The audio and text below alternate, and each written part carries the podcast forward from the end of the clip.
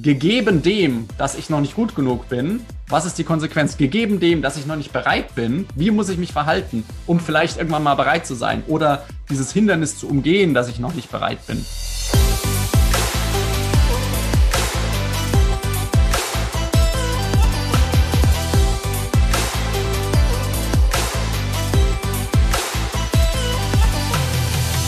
Willkommen zu einer neuen Folge der Gedankendealer, deinem Format rund um das Dealen zu Themen wie Business, Spiritualität, Persönlichkeitsentwicklung und vor allem Dingen und Menschen, die die Welt ein Stück weit schöner und besser machen. Mein Name ist Julie und ich freue mich mega auf meinen heutigen Gast, Dr. Johannes Metzler. Ich werde ihn Jo nennen, weil er auch ein ganz, ganz guter und enger Freund von mir ist. Und ich möchte ihn euch kurz vorstellen, bevor wir direkt reinstarten. Jo ist ähm, Diplomkaufmann, hat BWL an der EBS studiert, hat in VWL promoviert. Er hat ähm, ganz viele verschiedene Sachen gemacht. Strategieberater, ähm, Manager, hat verschiedenste Geschäftsabteilungen bei Zalando aufgebaut, hat eine Mobile-App gegründet, äh, war als Trainer und Online-Dozent ähm, tätig, als Berater und Coach und ist heute vor allem Vollzeit-Coach. Und ähm, wenn man sich das so von außen anguckt und als Freundin auch angeguckt hat über längere Zeit, dann wirkt das alles immer ganz, ganz großartig und mega erfolgreich. Und von innen heraus hat äh, Jo aber auch eine Suche äh, ja, für sich gehabt, die ihn dazu getrieben hat, immer weiter sich vor allem mit dem Bereich der Persönlichkeitsentwicklung auseinanderzusetzen. Ich will nicht zu viel erzählen. Was ich noch wichtig finde, ist, Jo wohnt in Berlin mit seiner Frau und seinen beiden Kindern. Und ähm, wo er gerade jetzt im Moment steht mit seiner Suche oder seinem Finden und was er eigentlich genau anbietet, dazu werden wir heute mehr erfahren. Herzlich willkommen bei den Gedankendealern, lieber Jo. Vielen lieben Dank, Julie. Ähm, wir haben ja schon eine Weile probiert, uns hier auf diesem Wege zusammenzufinden. Und ich freue mich mega, dass es jetzt geklappt hat. Ich freue mich auf unser Gespräch zum ersten Mal in aufgezeichneter Form, wo wir ja sonst auch immer schon so tiefgründige und schöne Gespräche haben, äh, die nie das Licht der Welt, zumindest für andere Leute, erblicken werden. Und ich freue mich ganz besonders drauf, ähm, sozusagen, was heute aus deinem und auch aus meinem Mund rauskommen wird. Da bin ich sehr gespannt drauf. Oh, wie schön. Ich muss das noch ein bisschen, äh, bisschen verfeinern. Also ich akquiriere ja schon, kratze ja schon ewig an dir rum. Ne? Ich will dich eigentlich schon seit Ewigkeiten eben bei den Gedanken gesagt habe. Deswegen ist es so mega, dass das heute klappt. Und genau wie du es auch gesagt hast, wir sprechen schon eine ganze Zeit auch so über ähm, Suchen und Finden von uns selbst und dem Sinn des Lebens und was die Welt so alles mit sich bringt. Und ich glaube, das ist einfach ähm, nicht nur eine Passion bei dir ist, sondern ähm, dass du da wirklich deine Aufgabe gefunden hast. Mhm. Und ich bin mega gespannt, vor allem zu hören, was du da heute uns mitbringen wirst. Und ich würde gerne als allererstes so ein bisschen den Link schlagen zu, wenn du es vielleicht deinen Weg, wie soll man das sagen, mit, mit Tempo beschreiben könntest. Mhm. Hast du das Gefühl, du hast immer mehr Speed aufgenommen oder ist es immer weniger geworden? Wo bist du gerade jetzt, so in deinem Leben? Also wenn ich meine vergangenen Werdegang beschreibe, dann würde ich wahrscheinlich sagen, in sehr klassisch ökonomischer Terminologie, der bestand aus sehr vielen S-Kurven. Äh, und ich glaube, das ist auch das, was ich, was ich mal gesucht habe, das ist mir wirklich gerade in diesem Moment eingefallen, wo du, wo du das so fragst, mit Speed und mit Tempo, weil ich schon nämlich immer auf der Suche war nach Speed und Tempo, und zwar Speed und Tempo in meiner eigenen Lernkurve.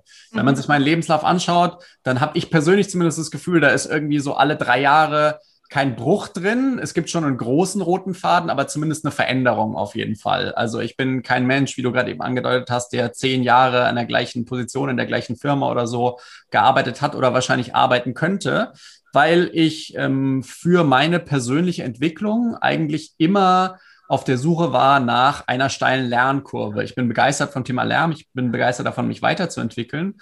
Und deswegen hatte ich, glaube ich, dann jeweils in unterschiedlichen Stationen irgendwann das Gefühl, dass ich bei dieser S-Kurve die Lernkurve nicht mehr ganz so steil war, sondern begonnen hat abzuflachen. Und das war dann in der Vergangenheit meistens der Moment, indem ich versucht habe, mir eine neue S-Kurve zu suchen, eine neue Lernkurve, auf die ich wieder aufspringen kann und mit Speed sozusagen in einem neuen Bereich, in einer neuen Industrie, in einer neuen Firma oder in einer neuen Phase meines Lebens irgendwie wieder was für mich neu entdecken kann. Und ähm, zu einem gewissen Grad würde ich sagen, bin ich jetzt gerade auch wieder in einem sehr steilen Teil von einer, ähm, von einer S-Kurve. Und ich glaube, was sich aber verändert hat im Gegensatz zur Vergangenheit, ist, dass ich dieses Mal das Gefühl habe, das könnte eine S-Kurve sein, die mich trägt, nicht für drei Jahre, sondern für die nächsten 10, 20, 30 Jahre. Und ähm, wenn du mich fragst, sozusagen, wo stehe ich gerade?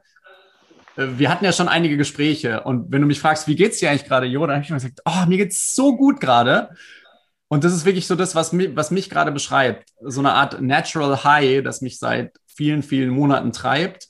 Ähm, und eine Phase meines Lebens, in der ich, glaube ich, auch einfach jetzt bereit bin, mit dir zu sprechen, wo ich vielleicht vor einem halben Jahr einfach gedacht habe, ja, ich würde so gerne zu dir in den Podcast kommen, Julie, aber irgendwas ist noch nicht so hundertprozentig rund und äh, mein Gefühl sagt mir, jetzt ist es rund und deswegen sprechen wir jetzt. Mega, da steckt so viel drin.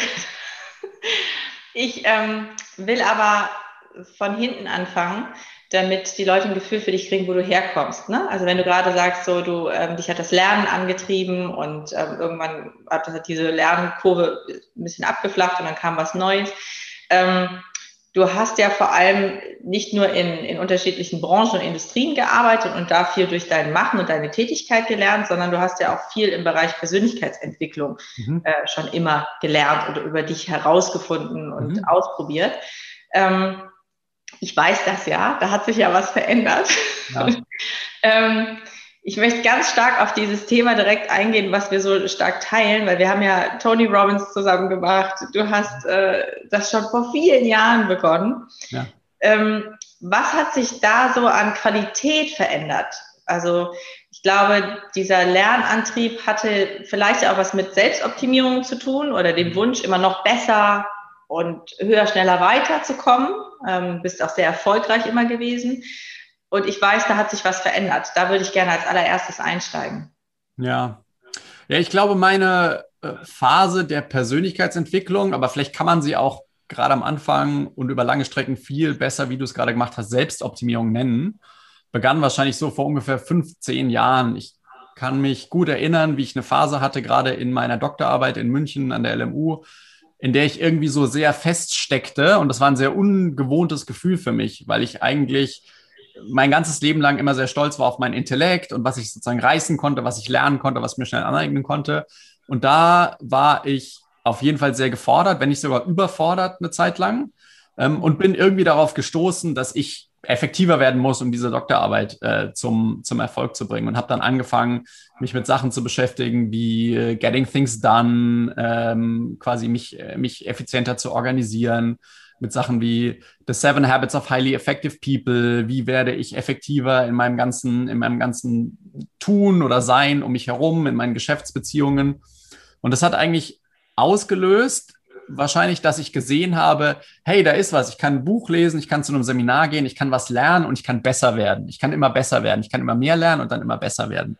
Mhm. Und ähm, ich habe auch in dieser, ja, ich habe in den letzten 15 Jahren sehr viel in diesem Sinne durchgemacht, von sehr vielen Leuten gelernt, würde ich sagen. Tony Robbins war ein großer Einfluss, war eine große Inspiration für mich schon vor vielen, vielen Jahren. Ich war schon 2013 mit meiner damaligen Freundin, jetzt Frau, in London bei einem Live Tony Robbins Event. Das hat mich extrem fasziniert. Ich wollte damals weitere Seminare machen, habe es dann irgendwie doch nicht gemacht, weil ich mich nicht getraut habe, das Geld auszugeben. Ähm, hab aber hier zu Hause, kennst du ja ein bisschen so eine Bibliothek stehen, äh, in der sozusagen Reihen über Reihen quasi mir erklärt wird, wie ich zu einem besseren Menschen werden kann, auf eine gewisse Art und Weise. Zum besseren Verhandler, zum besseren ähm, Entscheidungsfinder, zum besseren Manager, zur besseren Führungskraft, zum besseren Unternehmensberater, ähm, wie auch immer. Und wie du schon am Anfang angedeutet hast, da war sehr viel, sehr viel Suche mit dabei. Ähm, und diese Suche und da springe ich jetzt sozusagen eigentlich schon in meinen jetzigen Bewusstseinszustand, um eigentlich das zu erklären, was ich da in der Vergangenheit gemacht habe. Das war zu einem gewissen Grad aus einem Gefühl von, ich bin noch nicht gut genug. Mhm. Deswegen muss ich mir noch sehr viel aneignen, um dann hoffentlich irgendwann gut genug zu sein. Mhm. Ähm, also ich, ich glaube jetzt sozusagen rückblickend, da war ein sehr starker äh, Glaubenssatz mit dabei, der mich auf eine gewisse Art und Weise auch sehr positiv angetrieben hat, immer weiter zu wachsen. Ich habe mir gesagt, Wachstum ist mein, mein Ding, mein Treiber, mein Wert. Ähm, und der hat mir auch sehr viel gebracht. Der hat mir sozusagen im Außen sehr viel Erfolg gebracht. Der hat mir sozusagen für mich auch sehr viel, sehr viel Entwicklung gebracht. Und gleichzeitig ähm, bin ich, glaube ich, zu einem gewissen Grad in so einer Art Persönlichkeitsentwicklung, Selbstoptimierungshamsterrad gelandet, in dem es eigentlich keinen Ausweg gab, weil es gibt ja immer mehr zu lernen. Sozusagen, es gibt auch noch eine Million Bücher, die ich noch nicht gelesen habe. Kann ich mir bei dir nicht vorstellen, aber ja. Und es ist natürlich schwierig, quasi die ganze Zeit seine sozusagen Zufriedenheit und sein Seelenheil daran festzumachen, dass man endlich sozusagen alles weiß, alles gelernt hat und sich einmal komplett selbst optimiert hat und sein ganzes quasi Gefühl und seine Lebensqualität daran festzumachen, was man erreicht an so einem Tag, was man schafft im Leben, wie viel Geld man verdient, welche Position man innehat, wie viele Leute man äh, beeinflusst, selbst wenn es zum Positiven ist. Mhm. Ähm, aber ich glaube, das war so zu einem gewissen Grad eine sehr lange Phase meiner Persönlichkeitsentwicklung, die sehr stark davon getrieben war. Ich möchte das total gern markieren, also an, an, an dem Punkt nochmal deutlich machen, weil ich glaube, dass viele, auch die, die diesen Podcast hören, ne? oder auch ähm, so, so viele aus diesem Netzwerk Persönlichkeitsentwicklung, in, in dem, sage ich es mal, wir uns auch bewegen, ja. genau auf dieser Welle reiten. Mhm. Dieses, okay, was gibt es noch für ein, für ein Hack? Was kann ich noch tun? Ne? Welches Buch kann ich noch lesen? Das ist auch oft in den Podcasts immer so, hier sind die besten Tools, will ich uns gar nicht von rausnehmen. Ne? Ähm, was, ich, was ich aber wichtig finde, ist, was du gesagt hast, dass das korreliert mit dem Gefühl, ich bin noch nicht gut genug. Mhm. Und das ist so, ja, so bei all dem Gewinn, den du auch beschrieben hast, den du dadurch kriegst, ist trotzdem auch so schade, Mhm. Und da hat sich was verändert bei dir. Ja, ja. Was war, gab so einen wirklichen Turning Point? Ähm, also die Methode, wo wir gleich noch darauf eingehen, die du heute machst, weiß ich, hat einen ganz, ganz starken Einfluss ähm, darauf gehabt. Oder glaubst du, dass es irgendwie der gesamte Weg war, der auch wichtig war für dich, auch tatsächlich immer wieder weiter diese Welle zu reiten, ähm, um jetzt an diesem Punkt anzukommen, wo du heute bist? den wir danach eingehen. Also was war so der, der Punkt, wo sich das verändert hat für dich? Mhm.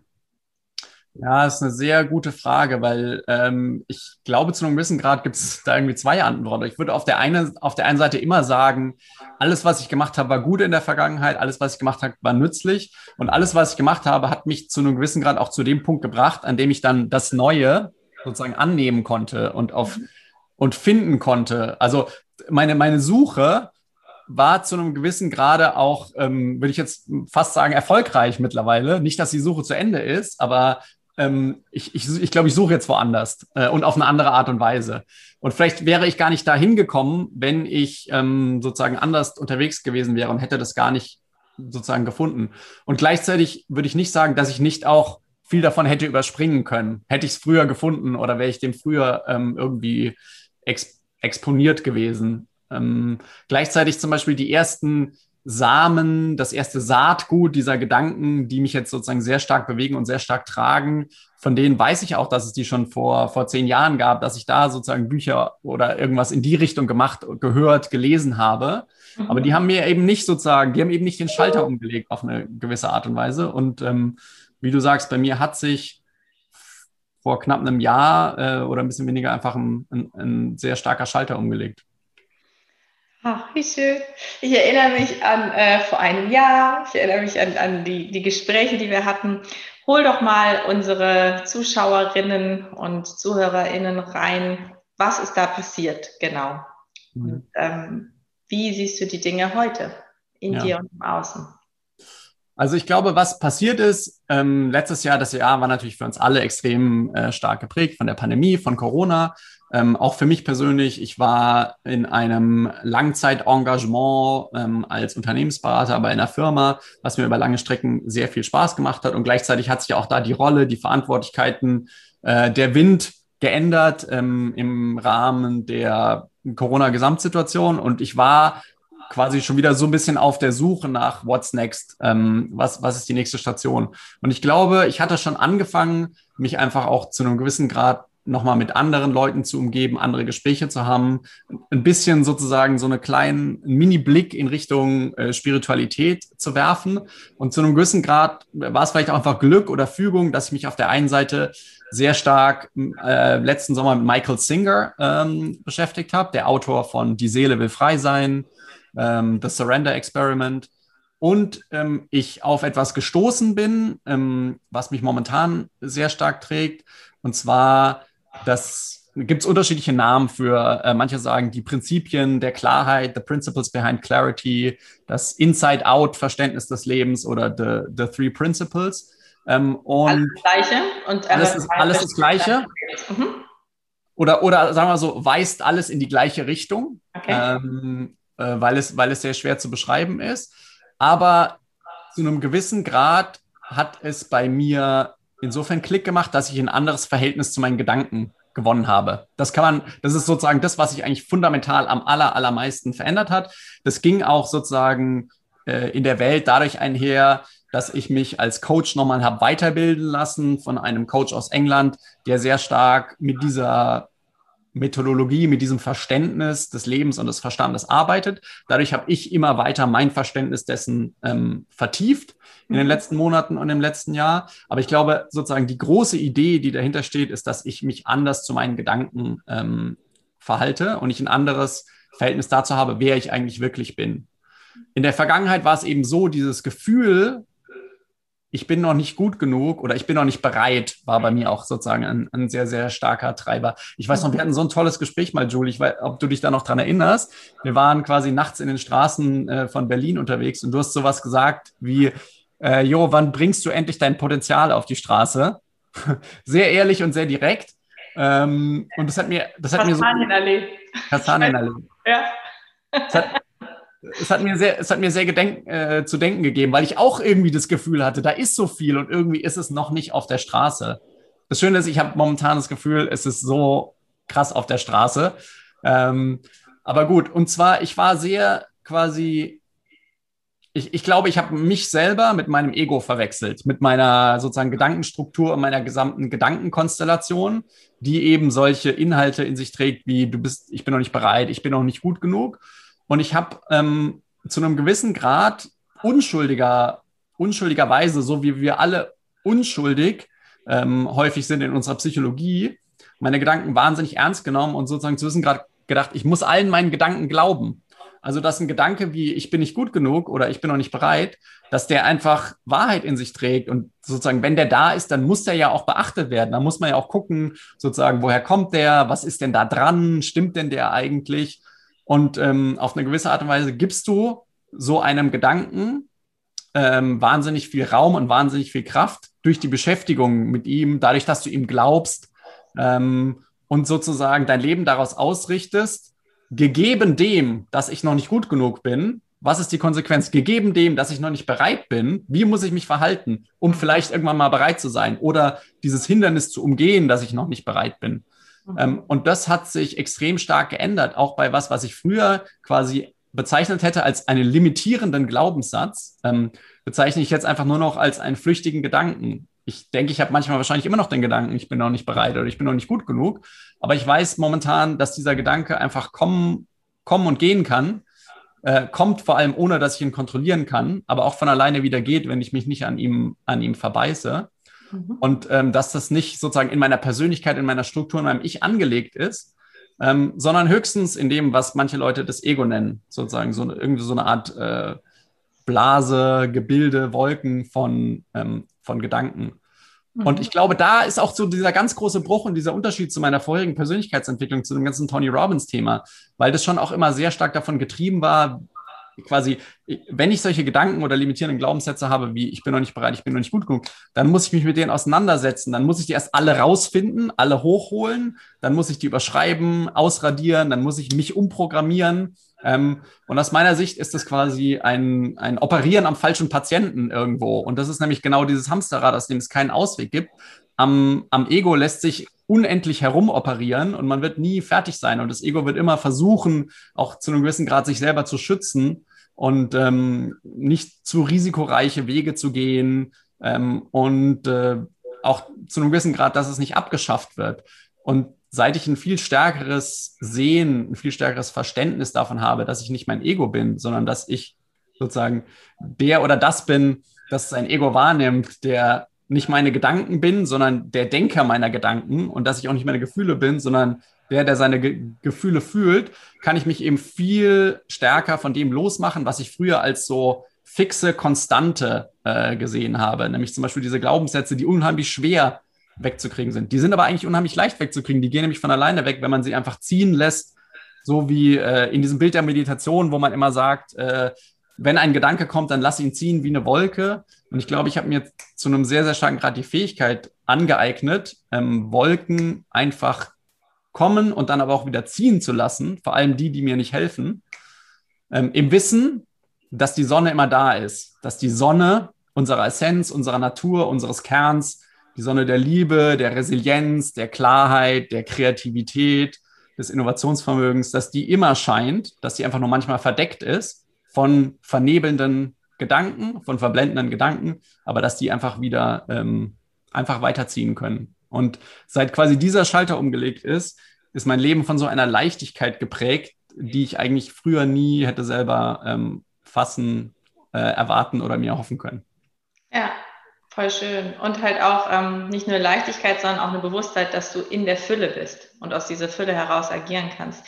Ich kann mir vorstellen, also wir haben diese Gespräche schon ein paar Mal gehabt und ähm, das, was du da anreißt, ist zum einen, glaube ich, eben sehr spirituell und zum anderen redest du, sprichst du eigentlich über eine Bewusstseinserweiterung, nämlich die Erweiterung des Bewusstseins als Ego und mhm. stellt die, die übergeordnete Instanz darüber, nämlich der Beobachter oder der Denker, hast du, glaube ich, eben gesagt, deiner Gedanken. So. Und da wird es für, für manche Menschen sehr abstrakt. Mhm. Die steigen an der Stelle aus, weil du kannst es ja noch eine Ebene höher führen und dann geht es wirklich darum, was ist denn jetzt gerade, wer bist du, wer oder was bist du eigentlich, ne? wenn du nicht dein Ego bist und deine Gedanken. Ähm, ich mache die Erfahrung, dass das manchmal Menschen auch Angst macht, weil ähm, sie das Gefühl haben, ich, ich muss aber hier im irdischen Kontext operieren. Mhm. Und im irdischen Kontext oder mit der gesellschaftlichen Norm und den Anforderungen habe ich trotzdem diese Existenz so geschaffen. Und wie kann ich es denn schaffen, da trotzdem ähm, zu agieren, ohne in dieses Optimierungshamsterrad zu kommen? Was sagst du diesen Leuten? Oder hast du auch diese Gespräche? Mhm. Ähm, zu einem gewissen Grad ja. Und wir haben das jetzt am Anfang äh, gar nicht so sehr gesagt, aber ich, ähm, wie, du, wie du auch angedeutet hast, ich bin 100% fokussiert auf das Coachen und ich coache Leute aus der Geschäftswelt, aus meinem Netzwerk, aus, aus der Businesswelt, Gründer, Unternehmer, Executives, Führungskräfte. Und gerade Leute in so einem Kontext wollen ja erstmal vorrangig in diesem irdischen Kontext, wie du es genannt hast, sozusagen in der Form irgendwas machen, irgendwas verändern, irgendwas reißen, haben Ziele, haben Pläne, wollen was schaffen. Und ich finde das toll. Ich meine, wir haben alle einen Körper, wir leben alle in der irdischen Form, sozusagen, das ist unsere Welt. Die Welt ist toll, die Welt ist wunderschön. Life is a bowl of cherries, äh, sagen, sagen die Amerikaner, manchmal ironisch, manchmal aber auch ernst. Und ähm, sozusagen, ich, ich liebe die Form und ich liebe es, in dieser, in dieser Form zu operieren. Und im Endeffekt ist ja auch, die, die Form lässt sich auch nicht von dem Formlosen, von dem Spirituellen trennen. Es hängt ja alles hängt, hängt ja alles zusammen. Ähm, was sich hier quasi manifestiert, ist eben eventuell das, was sich irgendwo anders quasi in, in, in Form von spiritueller Energie sozusagen ähm, als Quelle herkommt. Und deswegen sind die Gespräche, die ich habe im Coaching-Kontext häufig auch nicht spirituell, nicht abgehoben, sondern die drehen sich einfach ganz klar und direkt sozusagen ums Hier und Jetzt mhm. ähm, um die Gegenwart, um den Kontext, in dem wir momentan leben und sozusagen auch um, wie komme ich denn jetzt als Gründer, Unternehmer, Führungskraft und so weiter ähm, klar? Wie komme ich denn sozusagen mit dem, was ich als Problem wahrnehme, klar? Oder wie wachse ich weiter? um äh, meine, meine Ziele zu erreichen oder ähnliches. Das heißt, auf dieser Ebene muss man ähm, gar nicht äh, operieren. Und gleichzeitig kannst du auch auf dieser Ebene, und das verstehen auch die meisten Leute relativ schnell, kannst du über Gedanken reden. Und zwar sozusagen, was machen Gedanken? Weil ich meine, wir sind denkende Wesen, wir haben alle das Geschenk der Gedanken bekommen und dementsprechend kann sich jeder damit identifizieren, Gedanken zu haben. Ähm, und gerade in so einer Coaching-Session, was ich eben mache, ich, ich, ich öffne den Raum über tiefes Zuhören, über Verbindung, über, dass ich meiner Neugier folge, dass ich die richtigen Fragen stelle, dass die Leute sich neu mit ihren Gedanken auseinandersetzen. Und das, was viele Leute auch kennen und spüren, ist dann eben der Unterschied zwischen sozusagen dem Hamsterrad der Gedanken, sozusagen dem Ventilator, der sich bei uns allen eigentlich täglich mit 200 Kilometer pro Stunde im Kopf dreht und der irgendwo nie anhält und der dann die ganze Zeit so Sachen produziert wie ähm, quasi, ich bin nicht gut genug oder mein Chef will mir hier irgendwie was Böses oder das Projekt ist super stressig oder wenn du die und die Person nicht das macht, was ich will, dann kann ich nicht das machen, sozusagen, um hier erfolgreich zu werden. Also man kann auch dieses ganze, diese ganze Diskussion über die Kraft der Gedanken und ob man Gedanken ernst nehmen muss, wo sie eigentlich herkommen und was sie eigentlich wirklich bedeuten, die kannst du sozusagen im irdischen Kontext, im Geschäftskontext führen und gerade wenn sich bei den Leuten mal ein bisschen was setzt, wenn sozusagen dieser Ventilator aufhört, sich so schnell zu drehen und mal ein bisschen langsamer wird, dann kommen auch plötzlich, kommen auch plötzlich neue Gedanken, ähm, die äh, sozusagen eine neue Realität kreieren.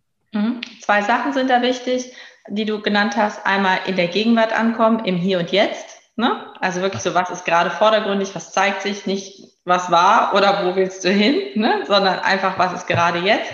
Und das andere ist, dass ähm, mit einer Achtsamkeit zu beobachten, glaube ich, ne? So das, was du eben auch meinst, mit den Wolken vorbeiziehen. Also es kann, es kann ja spannend sein, diese Gedanken erstmal wahrzunehmen und einfach ja. festzustellen, aha, das mache ich also immer. Ne? Also das ist typisch für mich. Jetzt kommt wieder der Gedanke. Mhm, interessant. Und ich lasse ihn weiterziehen. Ah, da ist er schon wieder. So. Ja, genau. Ähm, wie viel arbeitest du mit, mit so Achtsamkeitsdingen? Ähm, also ist das bei dir in deiner äh, Coaching- Anwendung ist das auch ein fester Bestandteil oder fließt es einfach natürlich mit rein? Weil das hört sich für mich sehr buddhistisch an, haben wir auch schon mal drüber gesprochen, ne? So ja. diese ähm, in the here and now sein, ähm, wirklich mhm. genau diese, diese Achtsamkeit für alles, was da in dir vorgeht, mitzunehmen. Interessanterweise nicht. Mhm. ähm, und zwar ist quasi mein, mein neues Verständnis, ist, also ich glaube, äh, vielleicht muss man auch trennen zwischen Achtsamkeit der Praxis und Achtsamkeit dem, ja, dem, dem Zustand, sage ich jetzt mal, vielleicht der Achtsamkeit. So.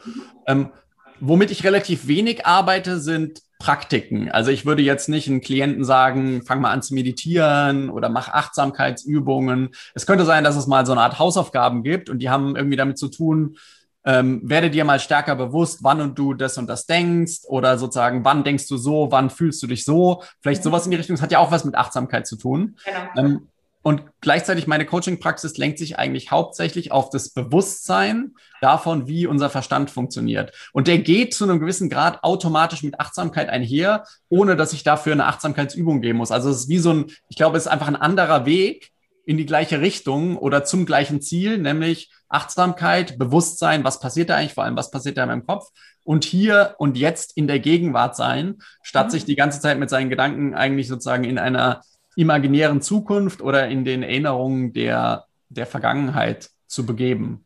Ja, ja. Und ähm, genau, ich glaube, die, die größte Achtsamkeit oder das größte, den größten Bewusstseinswandel in Bezug auf die Gedanken ist eben der, was ist eigentlich unsere Realität und wie echt und wie solide ist die eigentlich? Weil ich glaube, der größte Mindset-Shift, den ich nicht herstellen kann, aber zu dem ich versuchen kann, den Kontext zu schaffen, dass jemand anders diese Einsichten für sich selber haben kann, ist, ähm, was ist eigentlich Wahrheit und was ist subjektive Realität? Und wenn man sozusagen da ein paar Schritte weitergeht, dann kommt man relativ schnell an den Punkt, dass man feststellt, alles, was wir wahrnehmen, ist subjektive Realität, weil wir unsere Realität zu jedem Zeitpunkt von Moment zu Moment von innen heraus durch Gedanken und Bewusstsein selber kreieren und diese Realität und dieses sozusagen kreieren dann im nächsten Moment schon wieder so real aussieht und erscheint, dass wir gar nicht mehr merken, dass wir es gerade äh, uns, uns selber erschaffen haben. Mhm. Es, gibt so ein, es gibt so ein tolles Zitat von, von David Bohm, dem äh, Quantenphysiker, der sagt, ähm, Thought creates our world and then says, I didn't do it. Also Gedanken kreieren unsere Realität und sagen im nächsten Moment, wir waren es nicht. Und ähm, meine Erfahrung ist, je mehr ich mit meinen Klienten auch über sozusagen darüber spreche, wie funktioniert eigentlich unser Verstand und wie kreieren wir eigentlich unsere eigene Realität, desto mehr ähm, kommt ein ganz automatisches Bewusstsein und auch eine ganz automatische Achtsamkeit. Dessen, was vorher noch quasi als gegebener Kontext mhm. ähm, da war, ähm, was aber einem jetzt sozusagen als flüchtige äh, Gedanken erscheinen, die eben kommen und gehen und die man ernst nehmen kann oder nicht, aber die nicht zwangsläufig unsere Realität kreieren. Mhm. Und das erweitert dann entsprechend natürlich auch deinen Handlungsspielraum, weil du dich entscheiden kannst ja. ne? und diese, genau. Diese Optionen für dich dann eben in ganz konkret irdischen, unternehmerischen Kontext betrachten kannst, aber natürlich auch übergeordnet spirituell für dich aufmachen kannst.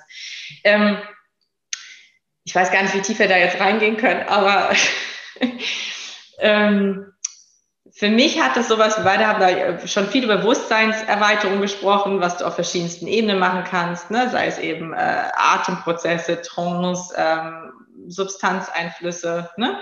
Ähm, und da geht es ja sehr stark darum, in diesem bewusstseinserweiternden Zustand, dass du plötzlich merkst, die Realität verändert sich, eben genau das, wovon du gesprochen hast. So, und da wird es dann spannend zu sagen, was ist denn eigentlich die Realität? Da gibt es, glaube ich, sehr ähm, viele Menschen, die, die der Meinung sind, ja, du bist da in einem Rausch, ne? das ist alles nicht echt, das ist nicht die Wahrheit und nichtsdestotrotz ist es ja etwas, was du, ähm, was sich neurologisch bildet mit einer gewissen, will mal sagen, mit einem gewissen Spice, der da entsteht, den du kreierst. So.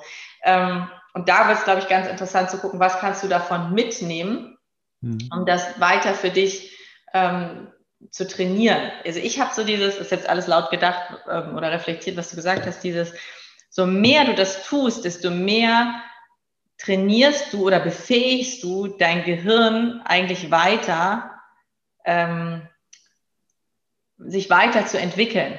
Mhm. Also dir mehr Räume zu erschließen. Und wenn ich trainieren sage, merke ich schon, das hat wieder was von optimieren, aber es geht eigentlich um ein Befähigen oder um mhm. etwas, was, was wir uns sonst nicht erlauben. Kannst du ja. mir folgen? Kannst du das ja. So ja, total. Ich, hab, ich, ich sehe es genauso. Also vielleicht mal, um eine andere Metapher zu bemühen, das ist so ein bisschen wie, ähm, es gibt unterschiedliche Arten und Weisen, mit dem Fahrstuhl des Bewusstseins nach oben zu fahren, ja. um es mal so zu sagen. Ja. Und je höher, je höher du einmal warst, ja. sozusagen diesen Ausblick, auf den kannst du dich immer sozusagen zurück, zurückberufen. Mhm. Ähm, auch wenn der Fahrstuhl manchmal wieder runterfährt und du sozusagen in deinem äh, Day-to-Day -Day irgendwann wieder ankommst hast du doch irgendwann mal den Ausblick gehabt, der dir sagt, ah, da, da ist noch mehr sozusagen, da gibt es noch ein, ein, ein, higher ground. Und ja. ich glaube auch, dass allein je häufiger du da drin bist, desto mehr stärkt sich auf eine gewisse Art und Weise von Auto automatisch das Bewusstsein des Aufwachens sozusagen. Also quasi, ich, ich sag manchmal, das ist so ein bisschen wie, ähm, du bist im, du bist im Kino ähm, aber weiß nicht, dass du einen Film guckst, sondern hältst das Ganze für real und, und für dein Leben. Also die meiste Zeit und auch in meiner, meisten, in meiner Vergangenheit bin ich sozusagen durchs Leben gelaufen und habe gedacht, irgendwie hier um, um mich rum spielt sich irgendwie ein Kinofilm ab, der ähm, in dem bin ich ein Akteur. So und der ist zu einem gewissen Grad und Weise ist der schon vorgeschrieben und klar, ich kann Sachen machen und den so ein bisschen beeinflussen, aber ich sehe um mich herum quasi den, den Kinofilm meines Lebens.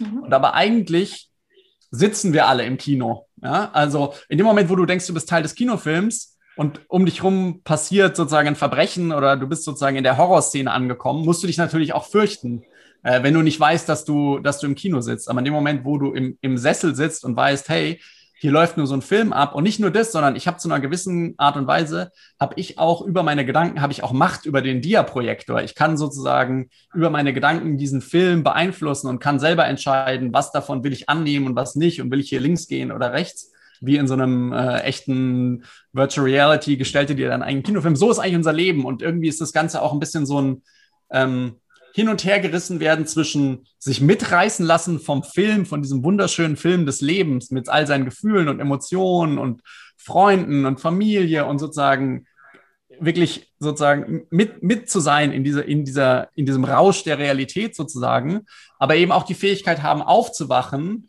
zu sehen, was da passiert und dadurch auch zu einem gewissen Grad in, ja, die Kontrolle sozusagen wieder, wieder zu erlangen sich nicht in die falsche Richtung mitreißen zu lassen. ähm, und mitgestalten zu können. Das ist das, was ich so sehe als, als etwas, das eben zu einem gewissen Grad entweder über das, was du beschrieben hast, oder einfach durch eine sich immer wieder auseinandersetzen mit dieser Thematik, ist auch schon einer der sichersten Wege aus meiner, aus meiner Sicht, immer wieder und immer häufiger aufzuwachen und zum Mitgestalter zu werden, statt von jemand, der nur mitgerissen wird. Genau, und damit sitzt du halt selber am Steuer und hast deine Optionen vor dir. Und das äh, heißt nicht, dass du nicht auch mal, das finde ich sehr schön, wie du es beschrieben hast, auch mal dich vom Rausch mitreißen lassen kannst. Ne? Also auch in, ich sage jetzt Anführungsstriche, die dies nur hören, ja, negative äh, Gedankenrauschzustände, aber eben auch im Positiven aus dem Vollen schöpfen zu können und dir einfach alles zu erlauben, weil du weißt, es gibt eigentlich keine Limitierung, ja. ähm, weil alles von dir quasi selbst geschaffen wird.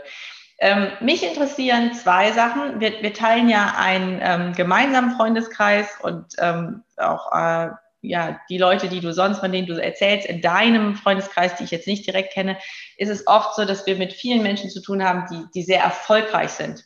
Mhm. Also auch gerade unternehmerisch sehr erfolgreich sind. Ähm, Hard Facts, ich glaube, naja, also weiß jetzt nicht, wie der Prozentsatz ist, ne? aber so spirituell ist noch nicht so, so ganz äh, präsent. Ich glaube, dass, da kommt immer mehr rein, aber es ist noch nicht so ganz vertreten. Wie reagieren oder haben die in deinem Umfeld auf deine Veränderung reagiert? Nimm mal vielleicht so die Beispiele von den Leuten, wo du denkst, puh, da fällt es mir immer ein bisschen schwer.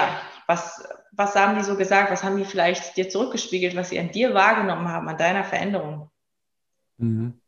Also ich muss sagen, mein, mein Umfeld hat extrem positiv insgesamt reagiert.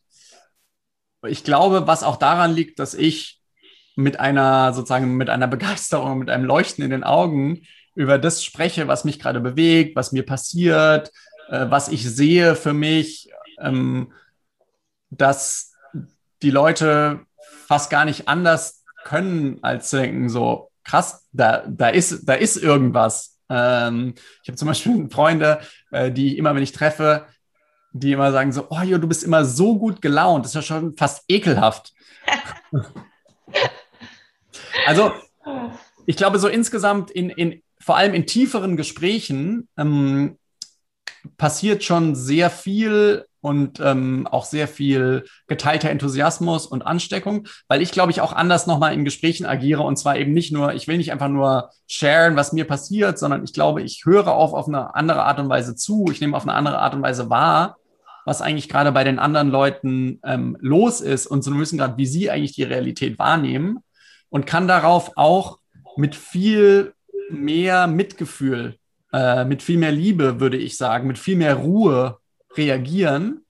Ähm, und das hat eben nicht nur mit sozusagen dem Teilen zu tun, was ich für mich sehe, sondern im Wissen dadurch, dass wir alle ähm, unsere Realität sich nicht kreiert durch unsere Umstände, sondern dass wir alle unsere eigene Realität kreieren durch unsere Gedanken, die wir im nächsten Moment schon unglaublich, ähm, unglaublich real und solide halten.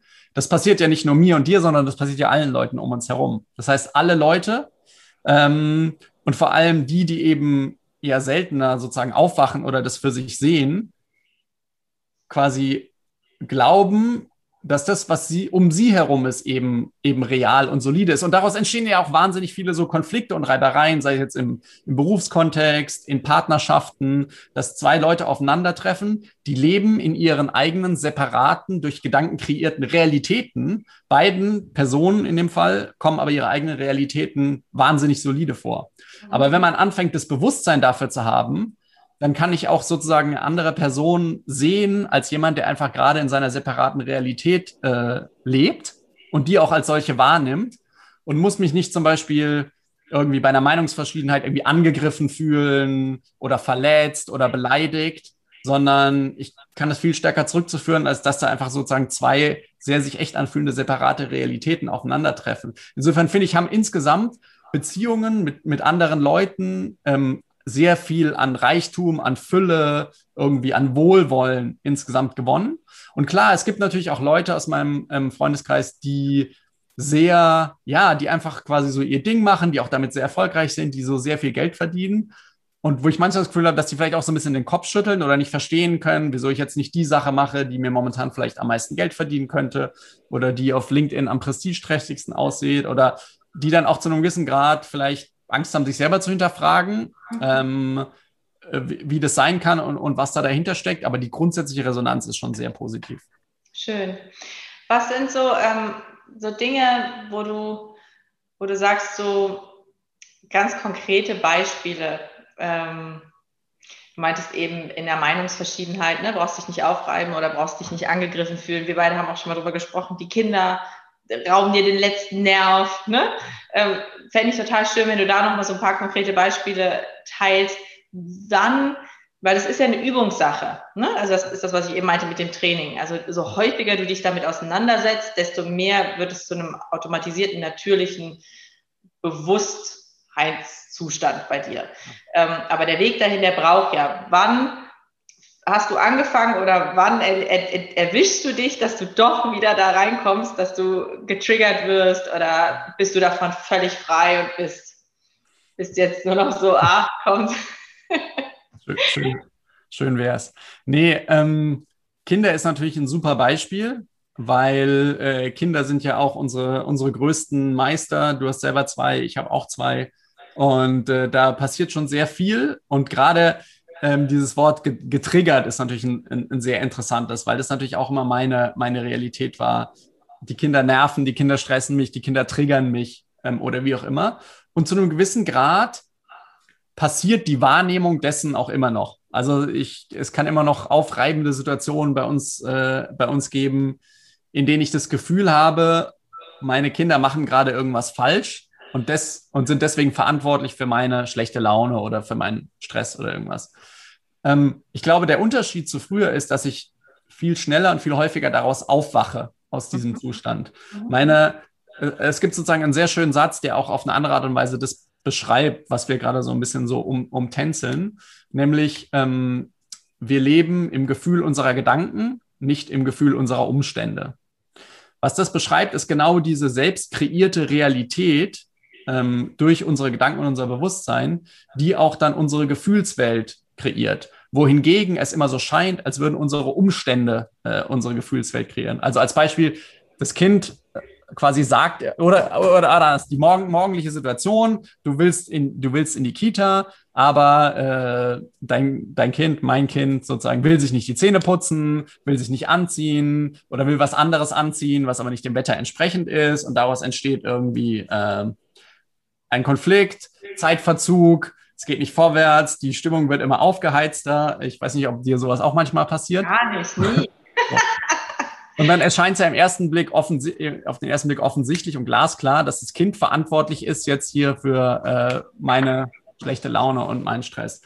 Aber was tatsächlich passiert, ist, dass nicht die Umstände meine Gefühlswelt kreieren, sondern meine Gedanken dazu. Also mein, mein Sohn sagt zwar irgendwas, macht zwar irgendwas, aber die Erfahrung dessen, die kreiere ich selber durch meine Gedankenwelt. Die kann auch unbewusst sein. Manchmal merke ich auch gar nicht, was da jetzt für Gedanken durchflitzen, aber die gehen ja so in die Richtung, oh nein, sozusagen, wir kommen zu spät und dann komme ich zu spät zu meinem wichtigen Termin und was sagt das dann über mich als Person oder mich als Professional oder was wird der, was wird der Kunde denken, wenn ich zu spät komme oder eigentlich hat quasi diese schlechte Stimmung kommt von dem gesamten Gedankenkarussell und Gedankengerüst, den ich sozusagen attached habe an das, was total objektiv und neutral bei uns zu Hause vorgefallen ist oder was vielleicht mein Sohn gesagt hat oder was mein Sohn tut. Ähm, und dementsprechend ist in Realität nicht er verantwortlich für meine Gefühlswelt, sondern zu 100 Prozent ich. Und aus dem kann ich einfach immer schneller und immer häufiger aufwachen und dadurch verlieren solche Situationen, die auch immer noch häufig genug vorkommen, aber viel schneller an Brisanz, an Relevanz und lassen sich einfach viel schneller auflösen und ich kann viel schneller sozusagen dieses Gedankenkarussell anhalten mhm. und merke dann einfach, wie ich in diesem gesettelten Zustand wieder viel mehr wieder Platz ist für die Liebe, die ich für meine Kinder habe, für das Wohlwollen, für das Mitgefühl, dass sie vielleicht gerade gefangen sind in ihrem sozusagen, in ihren Gedanken und dem, was ihnen gerade nicht passt. Und ähm, du kennst es ja meistens auch, in dem Moment, wo man quasi sich Zeit lässt in so einer Situation, kommt man meistens viel schneller voran, äh, als wenn man versucht, es über, übers Knie zu brechen und die Situation zu eskalieren. Und ich glaube, das gelingt mir sozusagen einfach viel häufiger. Ich du müsstest jetzt mal meine Frau fragen. Ich würde behaupten, es gelingt mir auch äh, deutlich häufiger in meiner Partnerschaft. Und ähm, so ganz generell, glaube ich, lasse ich mich einfach auch in beruflichen Situationen viel weniger stressen, weil nämlich ich weiß, nicht die Situation stresst mich, sondern nur meine Gedanken dazu. Und das, was vielleicht in der Vergangenheit bei mir zu einem Gefühl des Overwhelm, der Überforderung, des Stresses geführt hätte, weiß ich mittlerweile, ist nicht die Situation, die immer neutral ist, sondern einfach nur die Gedanken, die ich mit dieser Situation verbinde. Und aus denen kann ich auch relativ schnell sozusagen wieder aufwachen und einfach im Hier und Jetzt sein und sagen, okay, was muss getan werden? Was ist jetzt angemessen? Was nicht heißt, dass man immer nur mit Liebe und Gelassenheit reagiert. Es kann ja auch mal angebracht sein, wütend zu reagieren oder sich nicht über den Mund fahren zu lassen. Das heißt nicht, dass man auf sich herumtrampeln lässt und alles mit sich machen lässt, nur weil man plötzlich sozusagen der ist, der häufiger ruhiger und gelassen ist, sondern dass man einfach viel mehr situationsabhängig genau die richtige Entscheidung treffen und genau das richtige Verhalten an den Tag legen kann. Und ähm, wie gesagt, das passiert nicht immer und sofort, aber äh, immer häufiger und immer schneller. Mhm.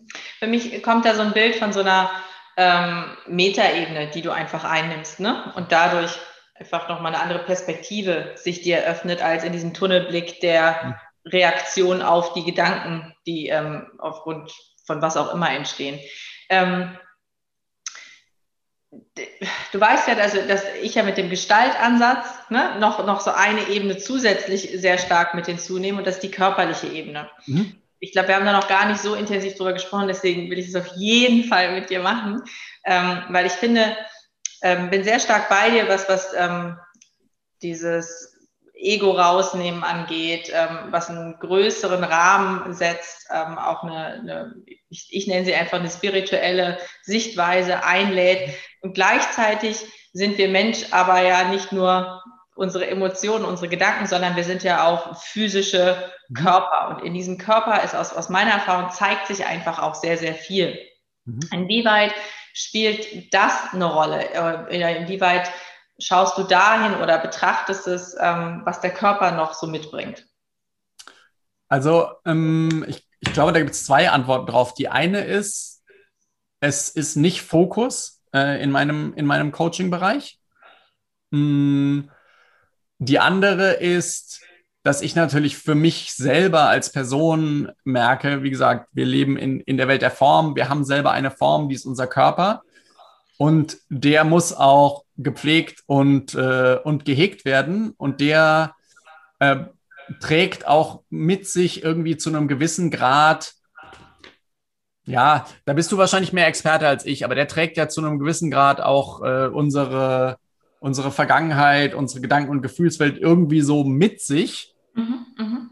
ähm, und für mich bedeutet das, dass ich kein quasi spirituelles Wesen, kein asketischer Mensch bin, der irgendwo in der Höhle sitzt und dem, der sich nur sozusagen von seinen spirituellen Weisheiten ernährt, sondern ich, äh, ich mag meinen Körper, ich passe auf den auf, ich versuche ihn äh, gut zu ernähren, ich versuche ihm Auslauf zu geben und, äh, und, und ihn gut zu bewegen, weil es einfach wichtig ist und weil ich auch einfach merke, dass mein, mein Geisteszustand, die Qualität meines Denkens und die Fähigkeit, im Hier und Jetzt zu sein, auch zu einem gewissen Grad davon abhängen, gut ernährt zu sein, ausgeschlafen zu sein und ähnliches.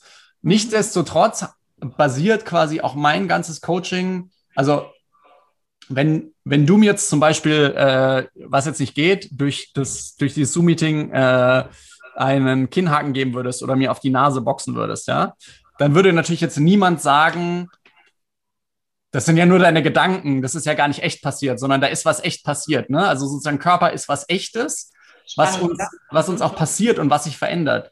Und nichtsdestotrotz würde ich immer sagen, dass die dass die Erfahrung dessen, also meine Erfahrung dessen, was da gerade passiert ist, mhm. ist zu 100 Prozent von innen heraus kreiert. Natürlich sozusagen mit dem Data Input einer gebrochenen Nase oder sozusagen einer, äh, einer Schelle am Kinn. Aber meine Erfahrung ist trotzdem zu 100 Prozent von innen kreiert und nicht durch deine Faust. Mhm. Und auch da versuche ich, glaube ich, wahrscheinlich viel mehr als du, sozusagen den Körper dann doch wieder rauszunehmen und zurückzuführen auf mein Verständnis davon, wie sich unsere Erfahrung kreiert und auch da wiederum quasi rauszufallen aus dem Missverständnis, dass unsere Umwelt, unser, unser Außen, selbst wenn es eine Faust ist, quasi unsere Erfahrung kreiert, sondern dass auch diese Erfahrung zu 100 Prozent von innen heraus kreiert ist. Mhm, voll spannend. würde ich gerne mit dir nochmal mehr drüber sprechen, aber gerade nicht. Ähm, ich glaube, würde das sprengen. Ich finde es äh, total schön, diesen, diesen Gedanken, wenn du erzählst, dass du halt auch in Situationen zu Hause mit deinen Kindern, das kam mir ebenso, als du es beschrieben hast, ne, morgens, ich glaube, die Situation kennen wir alle, dass, dass es eigentlich eine Kaskade ist, die letzten Endes immer wieder bei dir ankommt. So, ja, also das, genau. das kommt immer wieder bei dir an. Auch die, der Faustschlag, alles, was du gesagt hast, kommt einfach immer wieder bei dir an. Das impliziert einfach eine große ähm, Eigenverantwortung, die du da auch übernommen hast oder übernimmst mit deiner Haltung. Stresst dich das manchmal? Hast du manchmal das Gefühl, oh, jetzt, jetzt bin ich hier so drin und jetzt da ist mir klar, ich bin für alles verantwortlich. Und manchmal war es auch einfach schön zu sagen, das arscht auf der Straße oder blödes Corona oder sonst was? Oder ist es für dich einfach schon so natürlich, dass es sich nicht an, anfühlt wie eine Bürde der Selbsteigenverantwortung? Hm, ja und nein. Also ja, es stresst mich manchmal. Ähm, und gleichzeitig würde ich nicht sagen, dass es sich wie eine Bürde anfühlt, ähm, weil ich es vorrangig für mich selber mache, auch zu einem gewissen Grad. Und ich weiß quasi, dass ich immer besser fahre, wenn ich äh, für mich zu hundertprozentig äh, eigenverantwortlich bin und die Verantwortung an niemand anderen, an niemand anderen abgebe. Das heißt aber nicht so, ich mache mein Ego-Ding und ich, ich könnte jetzt auch für mich allein sein, sozusagen, ja, ich liebe meine Frau, ich liebe meine Kinder, sozusagen, ich will äh, in, diesem, in, diesem, in diesem Kontext operieren. Und ähm, in dem macht es mir zu einem gewissen Grad auch sehr viel Freude, das zu versprühen oder zu versuchen, das zu versprühen und sozusagen in die Familienenergie, in die Atmosphäre, in die Atmosphäre reinzugeben. Sprichst du mit den äh, Kids? Äh, hast du da schon mal irgendwie so kindliche äh, Formulierungen finden können, wo du den oder was ist, wenn wenn die fragen, was machst du, Papa? So ja. haben die ein Bild von dir bekommen? Ähm, ich, was sie mittlerweile ein Bild von mir haben, ist, äh, dass sie sagen, sozusagen, äh, Papa macht kein Coaching, aber für die bedeutet es, dass ich mich quasi das ganze Wochenende hier in meiner Arbeitsnische einsperre und irgendwelche äh, Zoom-Webinare mache. Das finden sie dann meistens nicht so cool. Ansonsten im Alter von drei und sechs haben sie jetzt noch nicht so ein großes Verständnis davon, was ich mache.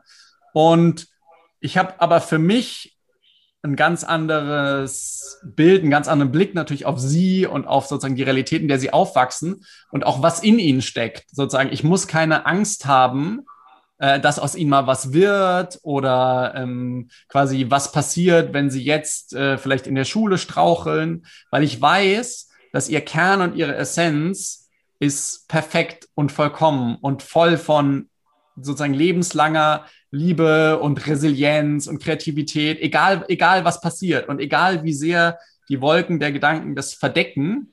Ähm, ich weiß sozusagen, dass sie diesen Kern immer haben und immer haben werden und deswegen auch immer klarkommen werden. Und ich versuche einfach nur, ihnen das viel mehr als Gefühl als, als sozusagen Teaching mitzugeben. Mhm. Ähm, und natürlich äh, sozusagen stelle ich so kleine, kleine Sachen an und ich habe zum Beispiel ein cooles Buch neulich äh, bestellt äh, wäre vielleicht auch was für äh, den Kleinen bei euch zu Hause.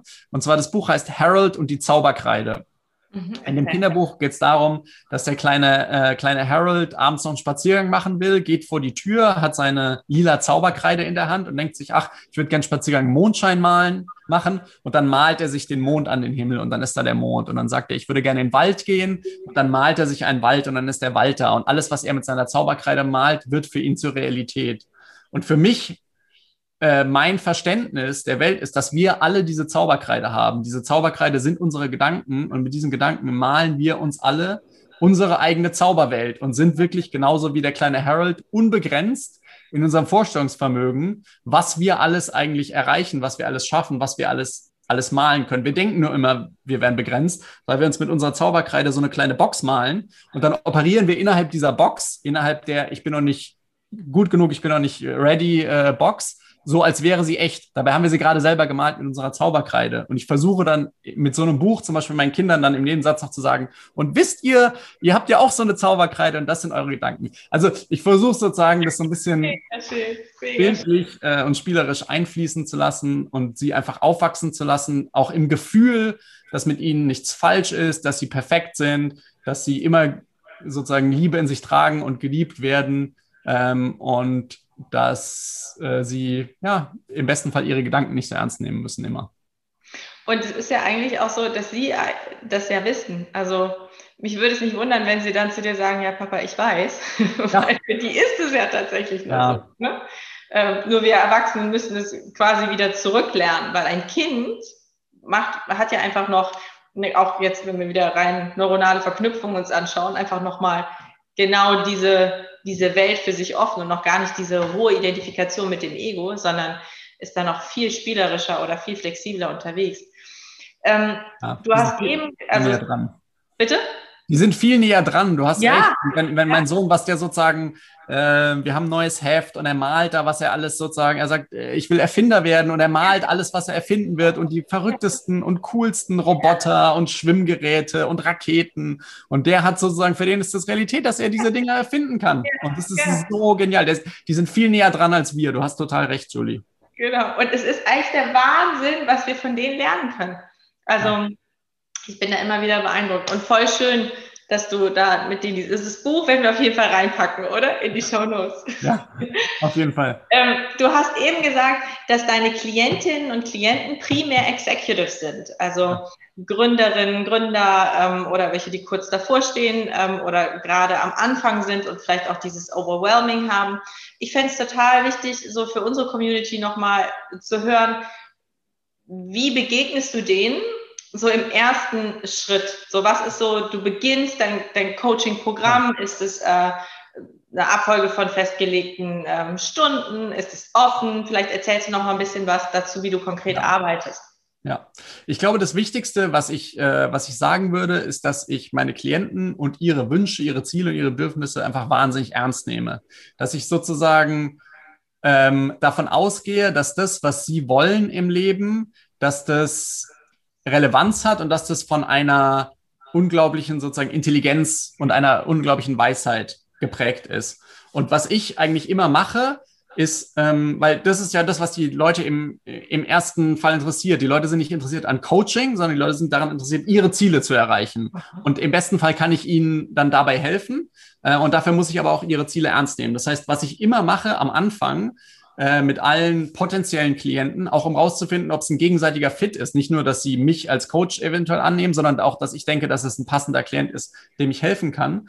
Mich mit ihnen einmal wirklich sehr, sehr lange zusammensetzen und wirklich, wirklich, wirklich rausfinden, was sie wollen und was sie antreibt, was ihre Ziele sind. Aber eben nicht nur das, sondern auch, was ist das Ziel hinter dem Ziel? Weil da ist nämlich meistens der Knackpunkt. Was steckt eigentlich dahinter?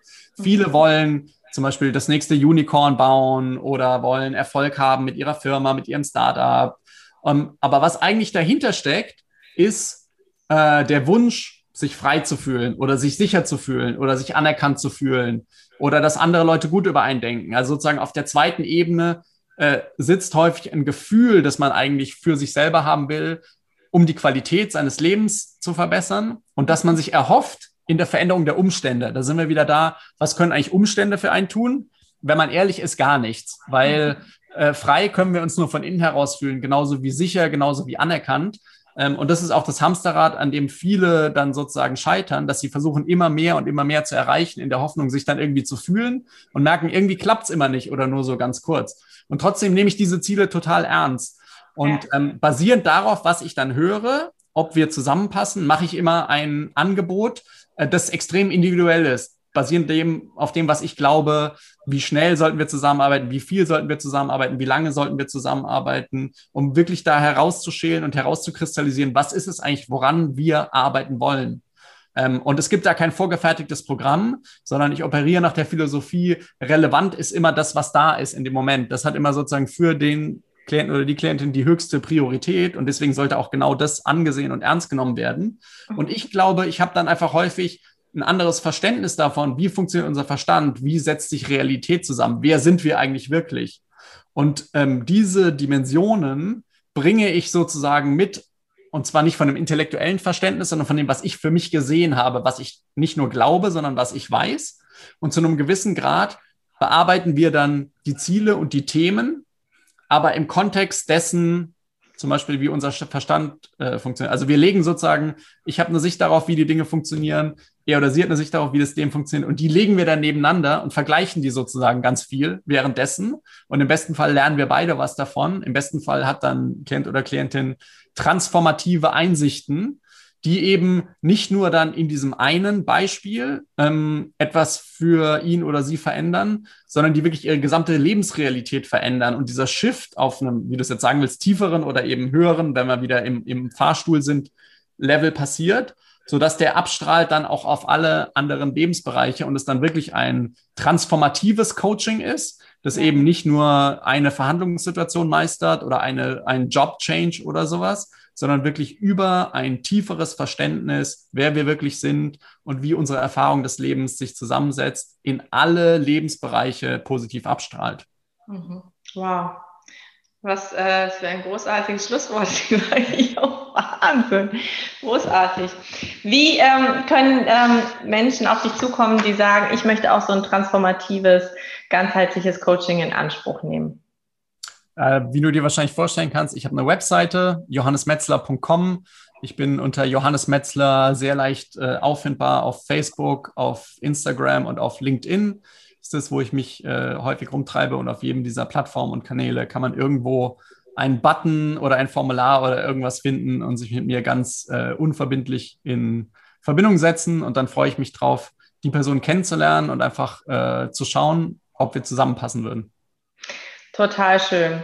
Wir werden das alles nochmal in die Show Notes reinpacken, alle Links, die du gerade genannt hast. Und ich kann auch jedem, der jetzt gerade zuhört, äh, auch noch sagen, guckt euch Jo vor allem auch auf Facebook an. Du gibst sehr, sehr viele deiner eigenen Learnings und Insights, ähm, auch immer mit Videonachrichten rein. Also teilst da wirklich, finde ich, immer sehr, sehr authentisch und nahbar, was gerade dich bewegt und umtreibt. Und auch gerade all diese Bücher, die du genannt hast, vielleicht packen wir da auch ein paar rein, sei es ja. eben das äh, Kinderbuch, aber du hast äh, zu Beginn gerade mehrere Dinge gesagt, die dich auch erstmalig inspiriert haben. Denn vielleicht für diejenigen, die heute jetzt hier zuschauen oder zugucken, die sagen, oh, hört sich spannend an, aber ist doch alles sehr groß. Vielleicht ja. hast du da noch so ein paar Ideen, um erstmal sich so langsam ranzutasten. Das machen wir auf jeden Fall. Mega. Gibt es noch was, wo du sagst, Julie, das ist mir noch wichtig, das möchte ich deinen ZuhörerInnen auf jeden Fall noch mitgeben? Ich glaube, die groß, die Übermessage oder sozusagen, wenn ich, äh, es gibt ja diese schöne Frage, sozusagen, wenn ich ein, äh, ein Billboard hätte, wenn ich ein Plakat hätte, was äh, würde ich da draufschreiben?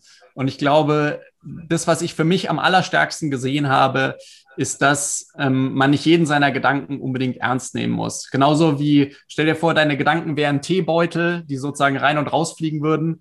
Du musst auch nicht auf jeden Teebeutel heißes Wasser geben, ähm, sondern du kannst manche einfach äh, vorbeiziehen lassen und äh, musst nichts mit denen machen. Und die, die dir gefallen, denen gibst du heißes Wasser, aus denen machst du Tee, äh, die genehmigst du dir dann, die sind hoffentlich wunderbar und köstlich und, und, und bringen dein Leben weiter. Und ich glaube, gerade diese Auseinandersetzung mit den Gedanken, diese andere Auseinandersetzung, dass man nicht alles glauben muss, was man denkt, die ist die, die schon einen riesigen äh, Shift herbeiführen kann. Und den wünsche ich wirklich jedem.